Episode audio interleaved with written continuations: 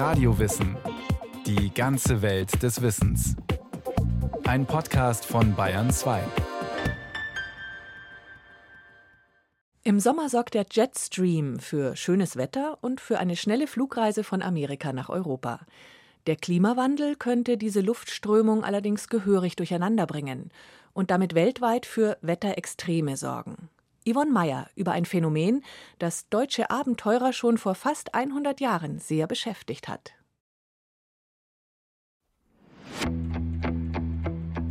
Eine rechte Affenhitze plagt uns und ganz Europa in diesem Jahr. Wenn es bei ihm in Nordrhein-Westfalen nicht bald viel mehr regnet, könnten die Ernteschäden größer werden. Wie gefährlich ist diese Hitze für den Menschen, für die Tiere, die Natur? Der Sommer 2018 war ein trockener Sommer und ein sehr heißer Sommer. Dürre, Ernteausfälle, Waldbrände. Die Folgen waren überall zu spüren. Angefangen hatte die außergewöhnliche Wetterlage aber schon im April. Im Frühling war es schnell warm. Noch freuten sich sonnenhungrige Eiskaffeebesucher. Doch die Trockenheit und ungewöhnliche Wärme die wollte auch Wochen und Monate danach nicht aufhören und dauerte in vielen Regionen Europas bis in die Adventszeit hinein. In Deutschland war das Jahr 2018 das bisher wärmste Jahr seit Beginn der Wetteraufzeichnungen 1881 und das vierttrockenste. Experten vermuten, mitverantwortlich für diesen Extremsommer war ein sehr spezieller Wind. 88 Jahre früher, 1930, machte sich der deutsche Meteorologe Johannes Georgi auf den Weg nach Grönland. Er war Teil einer Expedition des berühmten Polarforschers Alfred Wegener und wollte auf dem Grönlandeis überwintern. Station Eismitte, das sollte sein Arbeitsplatz für viele Monate werden. Ihn interessierten vor allem die großen Luftströme, die unser Wetter in Europa maßgeblich mitbestimmen und die auch im Dürresommer 2018 eine große Rolle gespielt haben. Heute sind sie besser bekannt unter dem Begriff Jetstream oder Höhenwinde.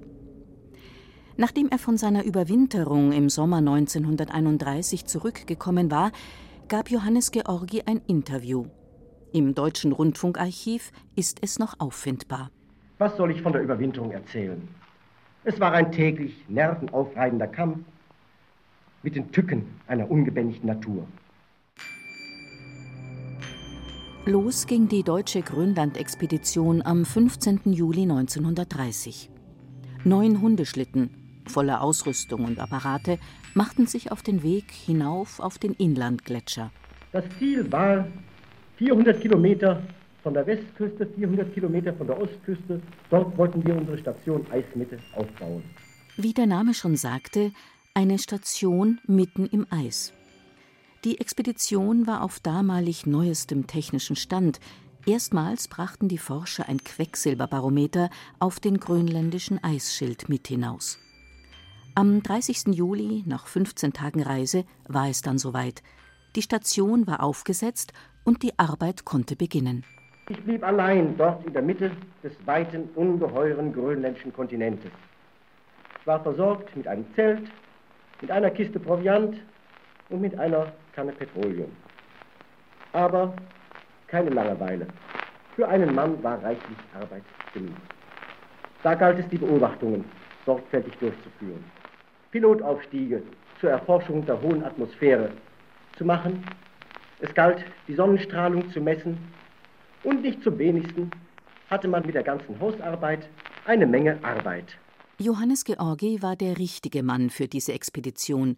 Immerhin war er in Europa der Erste gewesen, der das, was wir heute Jetstream nennen, beobachtet hat. Schon 1926/27 ließ er an der Nordspitze Islands Wetterballons aufsteigen. Er nennt das Pilotaufstiege. Dabei erkannte er, dass in einer Höhe von 10 bis 15 Kilometern starke Strömungen herrschten, die mit dem Luftdruck am Boden so gar nichts zu tun zu haben schienen. Was er damals nicht wusste, schon 1924 hat der Japaner Wasaburo Oishi ähnliche Strömungen gemessen.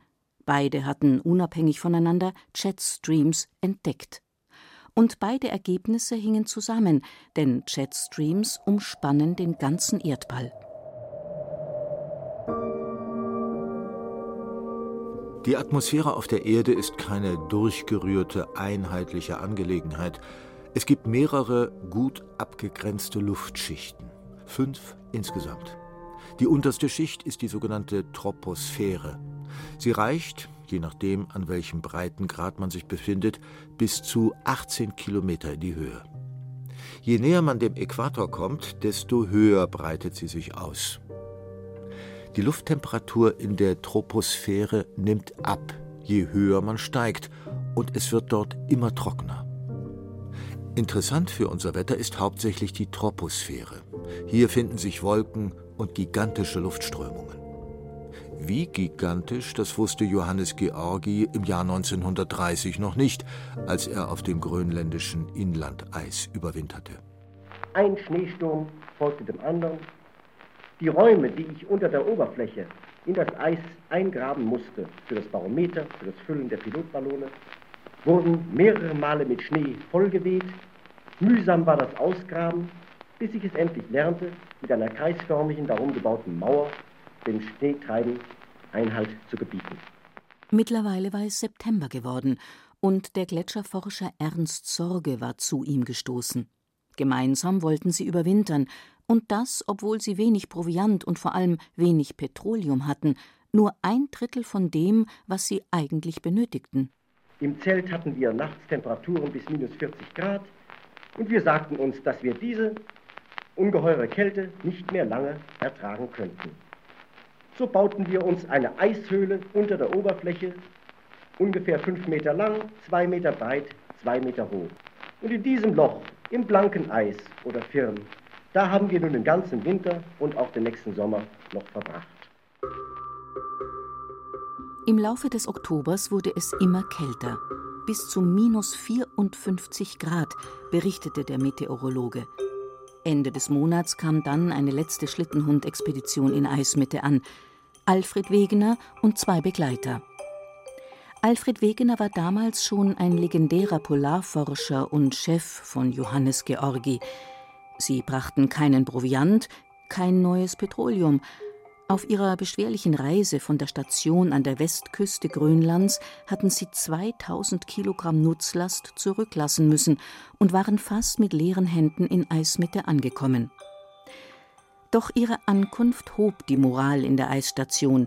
Johannes Georgi und Ernst Sorge waren sich nun sicher, sie würden die Überwinterung dennoch schaffen, als Alfred Wegener sie danach fragte. Und dann reiste er beschleunigt zurück, denn er wusste, wie viel davon abhing, dass er die wissenschaftlichen Arbeiten der Weststation einrichtete und dass er auch im nächsten Jahr uns neuen Proviant und äh, Entsatz schaffen sollte. So sahen wir ihn mit Rasmus wegziehen. Löwe mussten wir ja da behalten wegen seiner erfrorenen Zehen. Und wir ahnten nicht, dass wir ihn zum letzten Mal gesehen haben würden. Alfred Wegener und der Grönländer Rasmus Willumsen kamen nie an ihrem Ziel an der Westküste an. Sie starben auf dem Rückweg im Eis. Und Fritz Löwe war schwer verletzt, musste in Eismitte überwintern. Ein harter Winter stand den dreien bevor. Immerhin, die wissenschaftlichen Untersuchungen, die konnten die beiden in den Monaten, die folgten, durchführen. Johannes Georgi ließ Wetterballons steigen, maß Temperatur und Sonneneinstrahlung, alles nur, um den hohen Luftströmungen auf die Spur zu kommen. Schon damals war klar, für unser Wetter hier auf der Erde waren sie entscheidend. Sie wissen ja, dass die deutsche Seewarte es als ihre Hauptaufgabe sieht, die Sturmwarnung auf dem Atlantik dauernd zu verbessern. Es ist ja allgemein bekannt, die starken Sturmzyklonen auf dem Atlantik entstehen dadurch, dass warme südliche Luft zusammentrifft mit hereinbrechender kalter Nordluft. Und diese Nordluftausbrüche, die haben mich auch schon seit langer Zeit gereizt. 1926 und 1927 habe ich auf Nordwestisland, auf der Spitze, die Grönland am nächsten liegt, schon Pilotaufstiege bis in große Höhen ausgeführt und habe dort schon die Natur dieser fabelhaften Polarluftausbrüche studiert. Wie genau die Luftströmungen unseren Planeten umkreisen, war ihm aber noch nicht bekannt. Dass sie bedeutsam waren, schon. Jede Luftfahrt über den Atlantik mag sie die Nord- oder die Südroute benutzen, ist heute darauf angewiesen, eine rechtzeitige Sturmwarnung zu bekommen. Die großen Zyklonen sind so ausgedehnt und bieten so gewaltige atmosphärische Phänomene dar, dass ein Flugzeug vermeiden muss, in sie hineinzugeraten. Und wir hoffen, ein weiteres Studium dieser Probleme auch für die spätere, sicher ja kommende atlantische Luftfahrt nutzbar machen zu können. Und die Luftfahrt, die war es dann auch, die diesen Luftströmungen in der oberen Troposphäre ihren Namen gab, sagt Dr. Hauke Schmidt vom Max-Planck-Institut für Meteorologie Hamburg. Jetstreams oder auf Deutsch Strahlströme. Als ja, erste Beobachtungen dieser Strahlströme gelten eigentlich Beobachtungen aus dem Zweiten Weltkrieg, als die Amerikaner Jets in diesem Fall Jet für Flugzeuge, entwickelten die Düsenjets, die damals vielleicht fünf, sechs, sieben Kilometer Höhe fliegen konnten. Und das war eben für die Flugbewegung sehr wichtig zu verstehen, wie wehen dort eigentlich die Winde? Wo fliegen wir am besten? Den größten Einfluss auf die Luftströmungen in der Troposphäre hat die Sonne. Die erwärmt die Atmosphäre nicht gleichmäßig. Je nach Einfallswinkel kann sie das stärker oder weniger stark. Im Kleinen erfahren wir das mit dem Wechsel der Jahreszeiten. Im Winter steht die Sonne flach am Himmel, kann nur wenig ihrer Energie auf die Nordhalbkugel lenken. Im Sommer ist es umgekehrt. Global gesehen wird es in den Tropen rund um den Äquator herum wärmer als an den Polen. Die grundlegenden Antriebe von Winden in der Atmosphäre sind eigentlich Druckunterschiede. Und diese Druckunterschiede bilden sich auch aus Temperaturunterschieden aus, insbesondere zum Beispiel aus Temperaturunterschieden zwischen den warmen, niedrigen Breiten und den kälteren, hohen Breiten.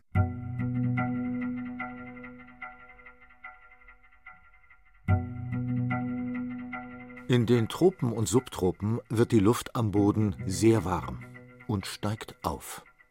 Ein hoher Druck entsteht in den oberen Luftschichten der Troposphäre in rund 18 Kilometern Höhe. Der will ausgeglichen werden. Und das geht im Austausch mit dem tiefen Druck im Norden. Dort wird die Luft nämlich nicht so warm, steigt also nicht so weit auf. Hier ist die Troposphäre nur acht Kilometer dick. Und hier herrscht in den oberen Schichten ein Tiefdruckgebiet. Perfekt also. Die Luft aus den Subtropen bläst nach Norden zu den Polregionen. Nun kommt aber dazu, dass die Erde ein rotierender Planet ist. Und da, auf diesem rotierenden Planeten, gibt es die sogenannte Corioliskraft. Auf dem Planeten Erde wirkt sich das so aus, dass auf der Nordhemisphäre alle Strömungen, alle Bewegungen nach rechts abgelenkt werden. Das heißt, der Luftstrom Richtung Norden wird nach rechts, also nach Osten, abgelenkt. So entstehen starke Westwindströme, die zwischen dem 40. und 60. Breitengrad entlang ziehen. Das, was klassischerweise als Jetstream benannt wird.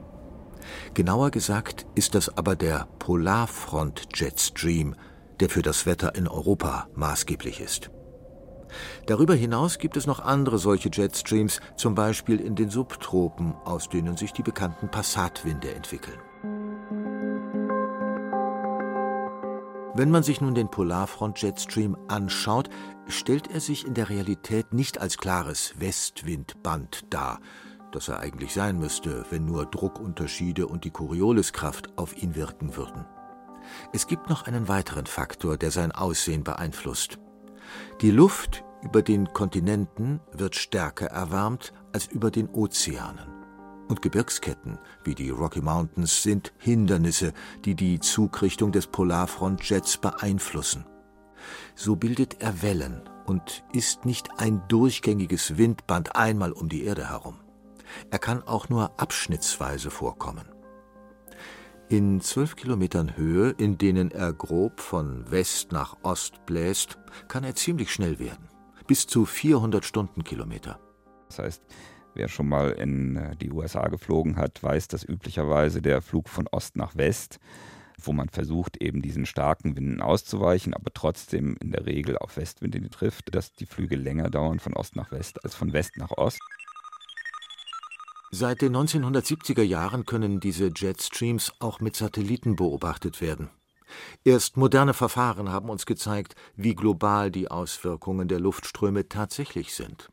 Aber auch noch heute werden Wetterballons losgelassen, wie sie Johannes Georgi in Island und Grönland fliegen ließ, um ihre Daten in die Wettervorhersage einfließen zu lassen. Der Polarfront Jetstream sorgt für dauerhafte Wetterlagen auf der Nordhalbkugel, denn er beeinflusst auch Winde, die wir am Boden wahrnehmen können. Und das schafft er unter anderem darum, weil er nicht direkt von West nach Ost bläst, sondern sein wellenförmiges Muster hat, Rossby-Wellen genannt. Das meandert und was für uns eben auch wichtig ist, dass die Jetstreams auch die Positionen markieren, an denen Tiefdruckgebiete ähm, wandern. Das wir bezeichnen das unten dann häufig als sogenannte Storm Tracks, also Sturmspuren. Gemeint sind damit Zugbahnen von Tiefdruckgebieten, die häufig miteinander einhergehen. Und je nachdem, ob der Jetstream gerade nördlich oder südlich von uns weht, haben wir warmes oder kaltes Wetter. Und das können wir in unserem täglichen Wetter sehen. Wenn so ein Tiefdruckgebiet über uns hinwegzieht, dann haben wir eben häufig auf der Vorderseite Advektion von warmen Luftmassen aus südlicheren Regionen und häufig eben auf der Rückseite bekommen wir kalte Luftmassen aus den nördlichen Breiten. Gerade im Juni und Juli können diese Rossby-Wellen sehr stabil werden und uns für kurze Zeit entweder einen trockenen, warmen oder einen kühlen, feuchten Sommer bescheren. Problematisch ist es, wenn diese Rossby-Wellen sich über Monate nicht fortbewegen. Das ist zum Beispiel eine Situation, die wir im Sommer 2018 hatten dass es zwar deutliche Wellenmuster gab, aber diese Wellen nicht wanderten über den oder sehr wenig wanderten über den Globus, sondern relativ stationär waren. Und dass dann eben über Wochen sich die Wettersituation nicht änderte, sondern wir relativ einheitliche, gleichbleibende Wetterlagen hatten. Auf dieselbe Art und Weise entstehen auch Wetterlagen, die besonders viel Regen und Überschwemmungen bringen. Nun gibt es Forscherinnen und Forscher, die befürchten, dass solche über Wochen und Monate stabilen Wetterlagen sich mit dem Klimawandel häufen. Mehrere Faktoren könnten einen Einfluss auf die globalen Luftströmungen haben. Ein Beispiel. Die Temperaturunterschiede zwischen den Subtropen und den Polen werden insgesamt kleiner, bzw. die Polregionen erwärmen sich nachweislich schneller als andere Erdregionen. Doch das ist noch nicht alles, denn man weiß auch, dass sich Landmassen schneller aufwärmen als die Meeresoberfläche. Und das hat vor allem Auswirkungen auf der Nordhalbkugel, die geografisch komplexer aufgebaut ist als die Südhalbkugel, sagt Hauke Schmidt. Das heißt, wir haben sehr viel mehr Landmassen, wir haben auf den Landmassen verschiedene Gebirgsregionen, die Rockies, den Ural, Grönland, Norwegen, den Himalaya. Und Strömungen, die über diese Hindernisse strömen, verändern ihre Zugbahn und bilden dadurch Wellen aus. Die schon bekannten Rossby-Wellen. Doch wenn sich die Erwärmung der Kontinente beschleunigt, hat das Auswirkungen auf die großen Luftströme. Das heißt eben nicht nur der wirklich großskalige globale Temperaturgradient zwischen Nord und Süd, sondern aber auch regional verändern sich die Verhältnisse von kalten und wärmeren Regionen. Und da kann man davon ausgehen, dass das zu einer Veränderung auch dieser Ausprägung von Rossby-Wellen führt. Es könnte also sein, dass der Dürresommer von 2018 nicht nur ein ungewöhnliches Wetterphänomen, sondern tatsächlich schon eine Auswirkung des Klimawandels war, das dafür gesorgt hat, dass die Rossby-Wellen quasi hängen geblieben sind.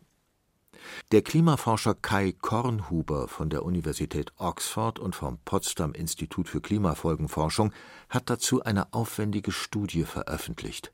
Das, was wir als Welle-7-Muster bezeichnet haben. Ja, also quasi um nahezu die gesamte Hemisphäre schlängelte sich quasi ein Wellenband, das aus sieben Auf- und Abschwüngen bestand, quasi sieben Paare von Bergen und Tälern und somit nicht nur in Europa, sondern in einem ganz bestimmten Abschnitt des Sommers auf der ganzen Nordhemisphäre zu Extremen geführt hat, die nahezu simultan aufgetreten sind. Hitzewelle in Europa, Waldbrände in Skandinavien, Hitzerekord in Sibirien und gleichzeitig gab es dauerhaften Starkregen in Griechenland und Japan. Das, was wir in der Veröffentlichung quasi zeigen, ist, dass all diese vereinzelten Extremwetterereignisse, die oft von den nationalen Wetterdiensten als einzelne getrennte Phänomene betrachtet werden, tatsächlich zusammenhingen durch dieses sehr geordnete Windband, das sich zu diesem spezifischen Muster quasi aufgeschwungen hat. Doch nicht nur das. Der Klimaforscher Kai Kornhuber hat sich auch die Daten von den Rekordsommern 2003 und 2015 angeschaut. Auch da konnte er dieses auffällige, stabile Wellenmuster nachweisen.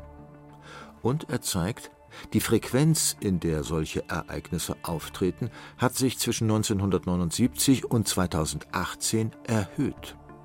Für ihn ein deutlicher Hinweis auf den Einfluss des Klimawandels. Vor allem die starke Erwärmung der Landmassen hat Kai Kornhuber in Verdacht. Und dieses Welle 7 Muster passt nun genau in die Kontinentalgrenzen, die es global gibt, beispielsweise Westküste der USA im Vergleich zum Pazifik oder die Iberische Halbinsel zum Atlantik. Da passt halt dieses Welle 7 Muster genau rein von der Wellenlänge her. Angetrieben durch die stärkere Erwärmung der Landmasse darunter, bleiben die Wellen damit hängen. Die Folge für uns, wir haben einen Jahrhundertsommer oder eine Jahrhundertüberschwemmung. Problematisch an der Hypothese ist, dass erst seit den 1980er Jahren zuverlässige Daten zu den Jetstreams vorliegen. Für einen Klimaforscher ist dieser Zeitraum von rund 30 Jahren fast zu knapp. Hauke Schmidt hält die Hypothese für plausibel, aber er wünscht sich noch mehr Forschung in diesem Bereich. Der Meteorologe Johannes George jedenfalls wäre sicher erfreut darüber, was seine Nachfolger alles über den Jetstream herausgefunden haben, den er als erster Europäer gemessen hat. Vor allem, wenn man bedenkt, unter welchen Umständen er diese Forschung vorangetrieben hat.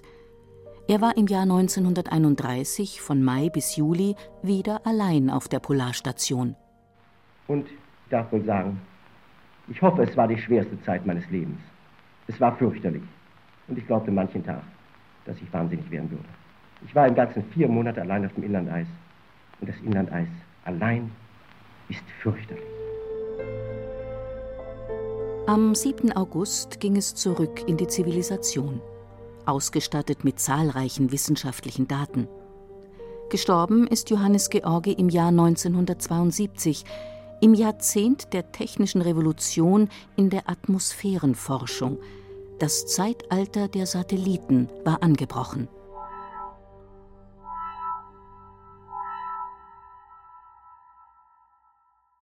Das war Radio Wissen, ein Podcast von Bayern 2. Autorin Yvonne Meyer, Regie Sabine Kienhöfer. Es sprachen Ruth Geiersberger und Andreas Neumann. Technik Susanne Herzig, Redaktion Matthias Eckert. Wenn Sie keine Folge mehr verpassen wollen, abonnieren Sie Radio Wissen unter bayern2.de slash podcast.